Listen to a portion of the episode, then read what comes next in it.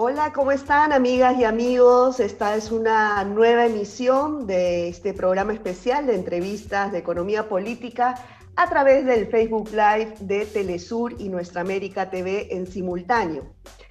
En esta ocasión nos acompaña el economista y candidato a la presidencia por el Ecuador, Andrés Arauz. Muchas gracias, Andrés, por acompañarnos. Eh, como ustedes saben, nosotros todos hemos sido testigos que hace unos días eh, ha ocurrido un lawfare o, o, guerra jurídica en Ecuador. Eh, han inhabilitado al candidato Rafael Correa a la vicepresidencia que iba en binomio juntamente con Andrés Arauz, que va como candidato a la presidencia. Entonces, eh, bueno, en medio de esta crisis que ya atravesamos por la pandemia, también hay una crisis institucional en el Ecuador. Yo te quería preguntar, Andrés, para empezar, em, ¿ustedes van a alegar esta sentencia judicial que eh, inhabilita al expresidente Rafael Correa a postular a la vicepresidencia o simplemente ya como han visto que em, que el Poder Judicial está tomado por el gobierno de Lenin Moreno, no van a, dar más opción y van a buscar a otro candidato a la, a la vicepresidencia. Mira, Verónica, primero un saludo a ti, a toda la audiencia de Nuestra América TV, a Telesur y a todos quienes conforman este gran equipo que hace que nuestra América entera conozca la economía política de la región. Entrando en materia, eh, lo que ha pasado en este juicio que le llamamos Express, en contra de Rafael Correa ha sido increíble, ¿no? Estamos de hecho pidiendo que la Organización Mundial de los Récords Guinness eh, venga al Ecuador para que les otorguen el, premio por la casación más rápida de la historia, eh, ya que resolvieron 20 casaciones, 16 admitidas en eh, menos de 20 días, 900 casos cada uno de ellos, y luego la notificación por escrito la hicieron en menos de 20 horas 300 páginas. Entonces nos preguntamos, bueno, si tienen esa habilidad de mecanografía, pues deberían tener un récord Guinness por, por aquello, ¿no? Entonces, eh, realmente creo que todo el Ecuador eh, está de acuerdo que aquí ha habido una manipulación de la justicia con el único propósito de proscribir electoralmente a Rafael Correa, que no pueda constar en la papeleta electoral eh, todavía tenemos algunos pasos a seguir, algunos recursos a presentar y bueno, la decisión tendremos que ver si eh, se ejecutaría antes de que el periodo de inscripciones concluya. Así que vamos a ver cómo responde el Estado ecuatoriano, en este caso la instancia electoral, a nuestra decidida intención de inscribir a Rafael Correa eh, en, la papeleta electoral. Ahora, bueno, entonces van a insistir, eso quiere decir, ante el Poder Judicial. Eh, pero bueno, tú hemos visto también en estos mismos días de la semana que han inhabilitado, por ejemplo, a Evo Morales en Bolivia para candidatear al, Senado en las, próximas elecciones. Y también pues tenemos antecedentes en Brasil. Eh, ¿No crees que esto es eh, un referente a nivel regional eh, sobre para no dejar eh, ingresar o llegar al poder a gobiernos progresistas? Sí, está claro que, hay un plan muy articulado, lo hemos denunciado en el pasado, le hemos denominado el Plan Cóndor 2.0 en esta versión de su siglo XXI, donde se utiliza y se manipula la justicia con intenciones de proscripción electoral, de linchamiento, y de esa manera evitar que eh, políticos y líderes progresistas puedan representar a la ciudadanía. Eh, en este mismo caso, eh, hemos visto como hay una intención de básicamente quitarnos la posibilidad de lanzarnos, hacemos una alerta al mundo de que no solo hay riesgos de la participación de Rafael Correa, sino que hay riesgos de que no se realicen las elecciones en el Ecuador hemos tenido pronunciamientos del ministro de Economía y Finanzas que se ha portado muy disciplinado con el FMI, con los eh, banqueros del exterior, pero que ha dicho que no va a haber plata para las elecciones, que están revisando si es que asignan presupuesto. Y eso sí nos preocupa mucho porque con una excusa de esa índole eh, se busca minar uno de los derechos fundamentales de las familias ecuatorianas, de los ecuatorianos, que es poder votar, poder sufragar. Entonces sí quisiera aprovechar este espacio, Verónica, para lanzar una alerta al mundo de que estén muy vigilantes de que en el Ecuador sí hayan elecciones. Y por otro lado, eh, yo quisiera añadir que hay una dimensión que los ecuatorianos ya están hartos. Ya estamos hartos de la trampa, del codazo. Queremos juego limpio. Nosotros queremos participar porque sabemos que jugamos con reglas eh, bajo el juego limpio, con elecciones transparentes, nosotros vamos a salir triunfantes en representación de este pueblo ecuatoriano. Ahora, eh, justamente eh, Rafael Correa hace unos días a través de las pantallas de Telesur fue entrevistado y bueno, te elogió muchísimo, dijo que eras uno de los jóvenes más brillantes que había podido conocer él, muy hábil, muy responsable, que estaba segurísimo que ibas a ganar las elecciones. Sin embargo, también eh, dejaba entrever que hay dos partidos de derecha que también están postulando que no te van a dejar asumir eh, el mando. Eso eh, respecto a justamente lo que dices que tú estás anunciando y advirtiendo al mundo que estén alertas para por si hay un fraude electoral o si simplemente no se realizan las elecciones. Pero ¿cómo evitar que le quiten la democracia a los ecuatorianos? Más allá de alertar al mundo? Lo, más importante es que el pueblo ecuatoriano esté vigilante. El pueblo ecuatoriano ahorita está de hecho vigilante, ha asumido una posición muy proactiva. Creo que ya ven nuevamente una luz al final del túnel. Recordemos que nos quedan todavía nueve gobiernos de, nueve ah, meses, perdón, de este gobierno y esto eh, se lo ve ya con ansiedad porque ya queremos que se acabe este periodo. Por lo tanto, si quieren jugar con el pueblo ecuatoriano, quitándole las posibilidades democráticas de un recambio eh, de gente honesta, valiente, capaz, dispuesta a servir eh, a, su patria por puro amor a, la patria, bueno, entonces vamos a ver si el pueblo ecuatoriano también eh, reacciona ante esos atentados que se los quiere hacer en su contra. pero yo creo que la gente ya no quiere más la trampa, eh, este codazo ya está buscando el juego limpio, así que confiamos en la voluntad del pueblo ecuatoriano de hacer eh, defender su voluntad, su derecho a sufragar y obviamente esa victoria popular del 7 de febrero del 2021. Eh, hemos también hecho solicitudes de observación electoral, no del día de las elecciones, del 7 de febrero, sino hemos hecho un pedido desde ya, para que desde ya haya una observación electoral por parte de organismos de todo el mundo, eh, no solo de, la OEA o de la Unión Europea, sino de distintos organismos de observación electoral, de los partidos políticos de América Latina, entre otros, para que eh, podamos tener eh, árbitros que puedan realmente determinar si ha habido o no las trampas que estamos lamentablemente a riesgos de enfrentar. Ahora, todo lo, lo, ganado en derechos ciudadanos durante el periodo de Rafael Correa ha retrocedido muchísimo eh, en el gobierno de Lenin Moreno. Eh, eh, vemos que las, desde fuera que las instituciones pues están muy, muy quebradas, ¿no? Entonces, ¿cuánto, ¿cuánto de esto es vital para garantizar unas elecciones y, demás derechos ciudadanos a todos los ecuatorianos?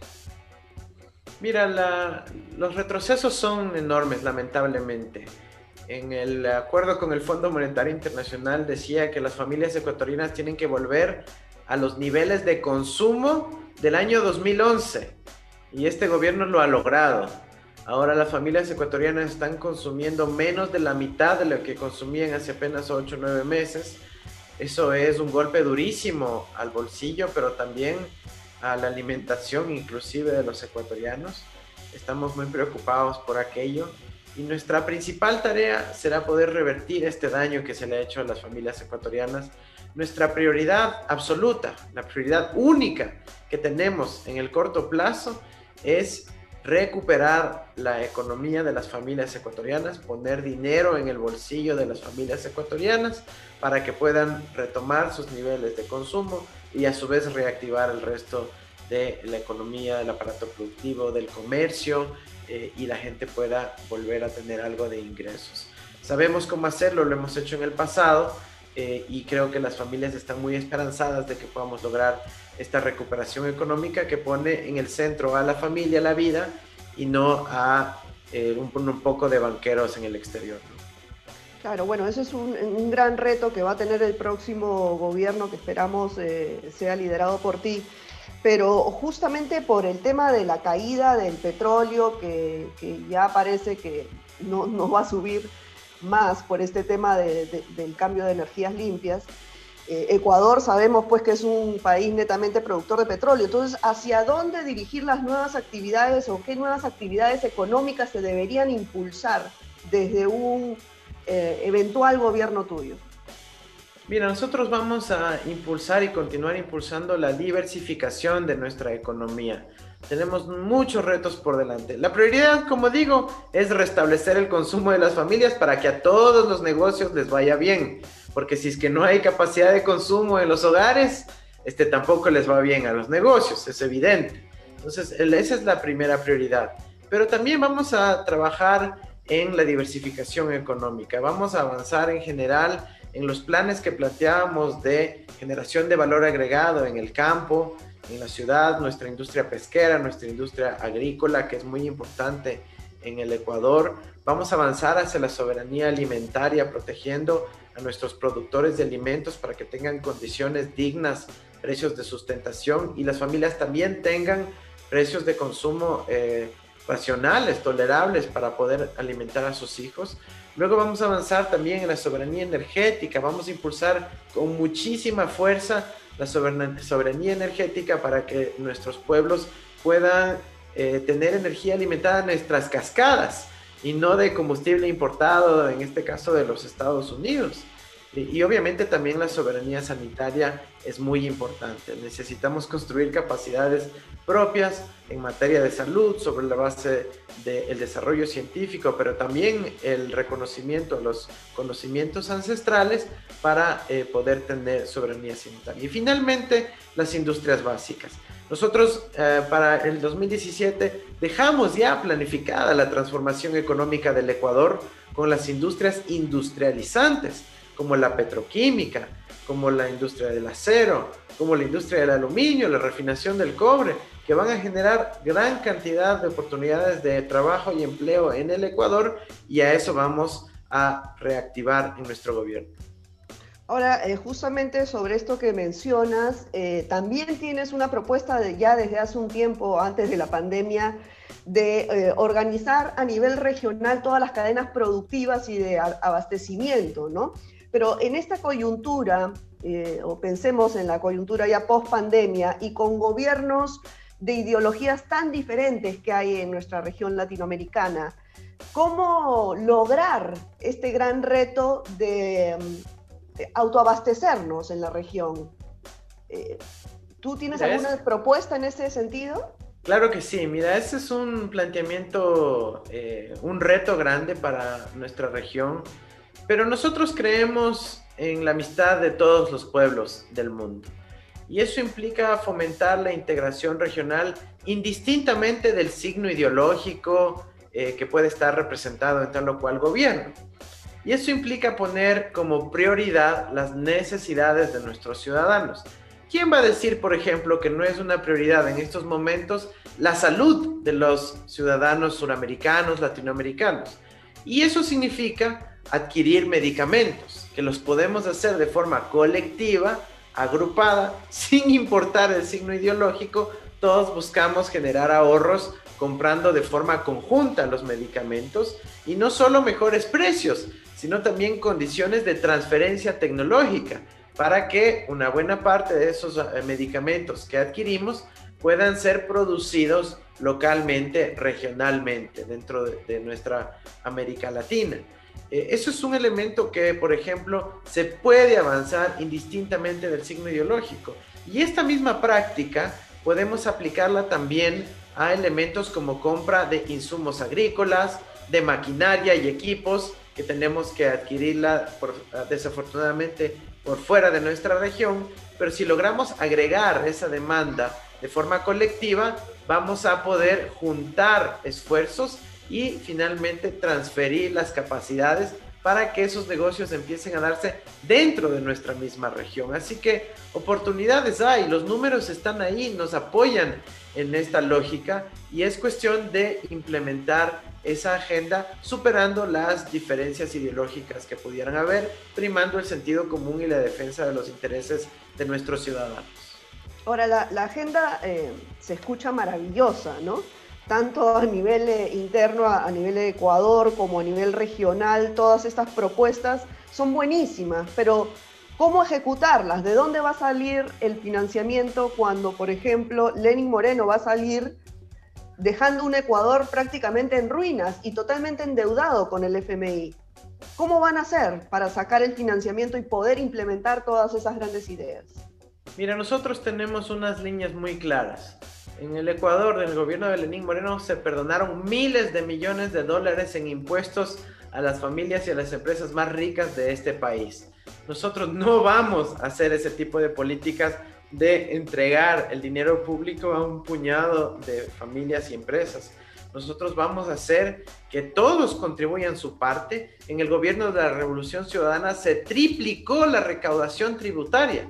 Triplicó la recaudación tributaria. ¿Por qué? Porque sabemos cómo cerrar los huecos de la evasión tributaria. Vamos a aplicar medidas contundentes con relación a los precios de transferencia para evitar la sobre y subfacturación en el comercio exterior, en las transacciones y de esa manera generar una base impositiva mayor, sin subir los impuestos, sino simplemente haciendo una adecuada gestión de recaudación tributaria.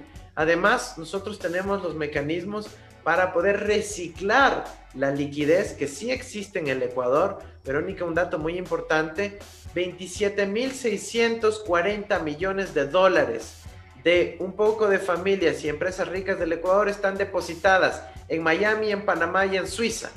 Nosotros vamos a simplemente con medidas regulatorias, incentivos y desincentivos, lograr que por lo menos una parte de esos recursos vuelvan al Ecuador y servir como motor del crédito productivo, de la reactivación económica, de la generación de empleo y trabajo que a su vez también genera recaudación fiscal y de esa manera reactivar el resto de la economía. Y finalmente, el tercer punto, la soberanía de nuestros recursos naturales. No puede ser que este gobierno de Lenín Moreno esté aprovechando la pandemia para privatizar a precio de gallina enferma, como decimos nosotros en Ecuador, los activos públicos. Nosotros necesitamos preservar esos activos para que si en algún caso, una vez recuperada la economía nacional, recuperados los posibles precios de venta, busquemos mecanismos asociativos de generar inversión, tanto pública como privada, para que estos activos públicos estén al servicio de la ciudadanía. Así que tenemos los mecanismos para poder financiarnos, son independientes de las coyunturas y están absolutamente eh, vinculados con nuestra principal prioridad, que es poner dinero en el bolsillo de las familias ecuatorianas sin desbaratar eh, la cohesión social que es tan necesaria para nuestros países en América Latina.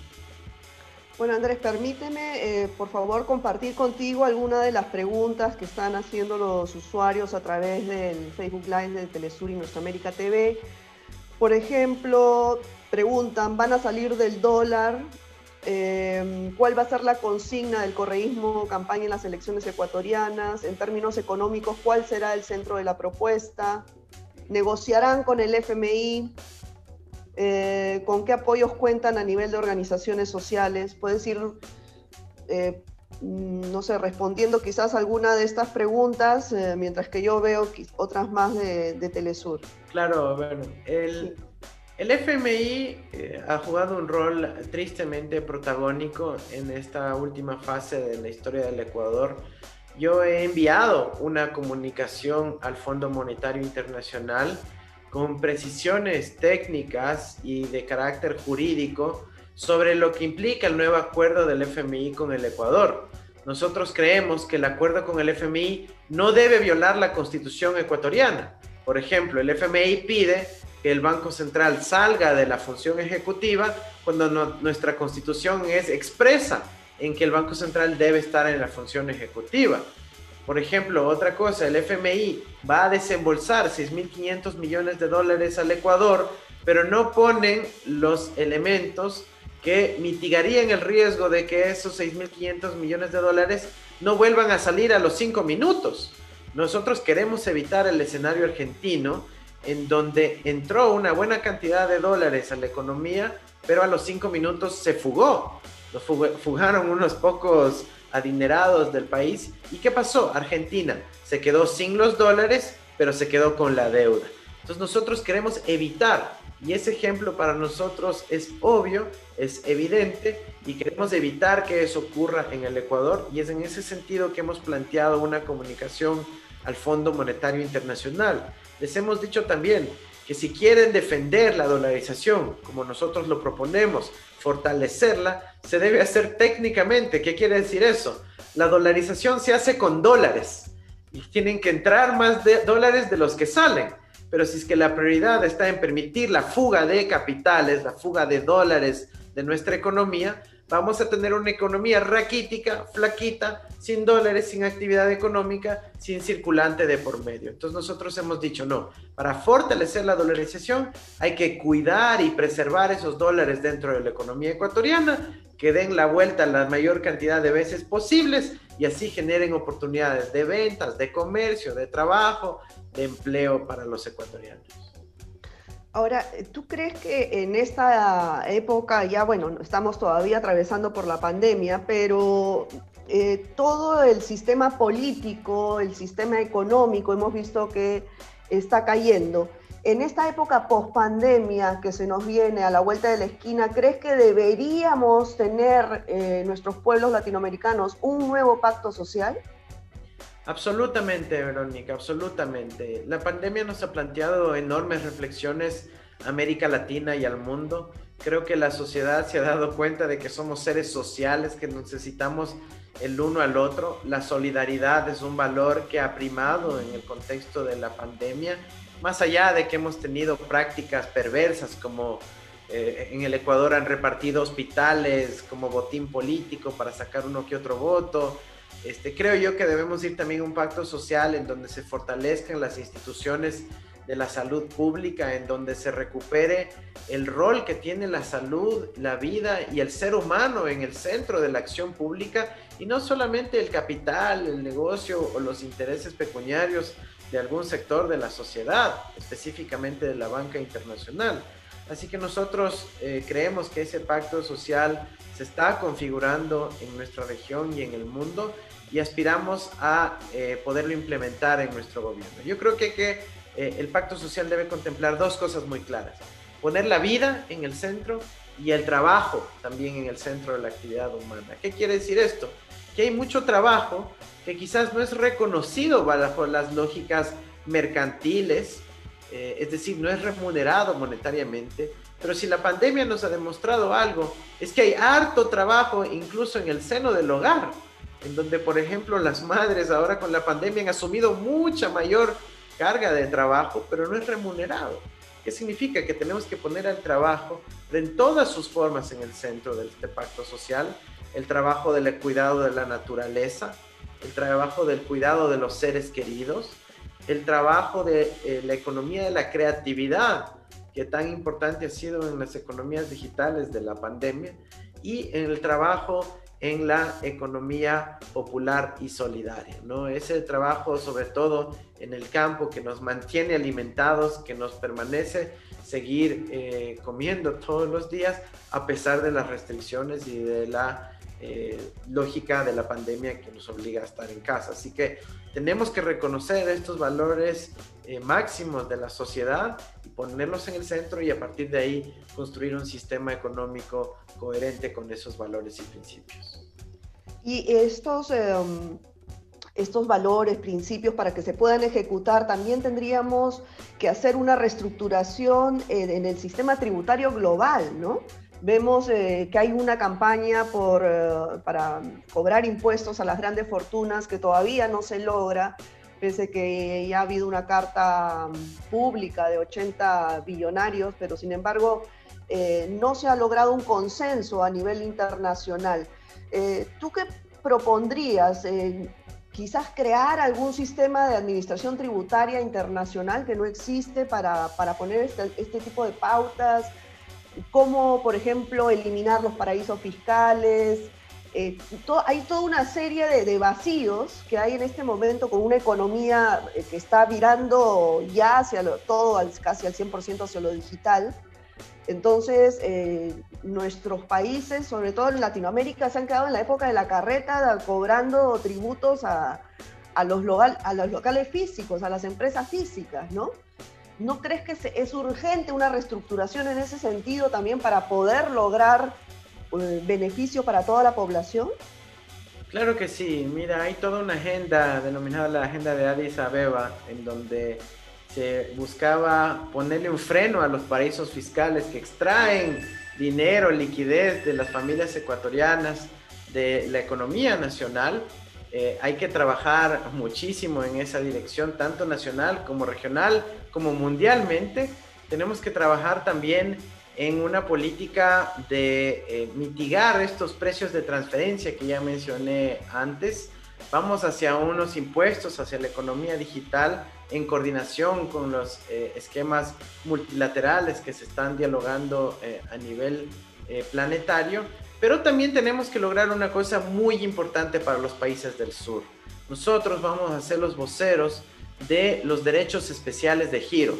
Ese instrumento monetario que fue creado en 1969 y que aspiramos que en este contexto de la pandemia se reparte equitativamente a todos los países del mundo, incluyendo obviamente al Ecuador, con el que nuestro país se beneficiaría sin deuda de al menos de 4 mil millones de dólares. Estamos aspirando que esto pueda materializarse en el seno de la Asamblea General del FMI, es decir, los 190 países que participan apoyen y obviamente también en las instancias eh, del gobierno de Estados Unidos que tiene el mayor poder de voto en ese organismo. Así que eh, tenemos una agenda sólida a nivel internacional de trabajo conjunto para el intercambio de información tributaria, el intercambio de información financiera, la nueva regulación a los flujos financieros ilícitos y todo este paquete, digamos, será parte de nuestra política pública, tanto a nivel nacional como a nivel internacional. Bueno, muchísimas gracias Andrés por tu tiempo, por tu participación, esclarecernos algunos puntos y bueno, te deseamos toda la suerte a ti, al binomio junto al expresidente Rafael Correa y seguimos en contacto en estos, en estos días, en estos tiempos para ver cualquier novedad al frente. Muchísimas gracias Verónica, gracias a Nuestra América TV y a Telesur. Un abrazo. Chao, un abrazo, gracias. Bueno amigos, gracias también por acompañarnos con nosotros hasta una próxima oportunidad. Cuídense mucho.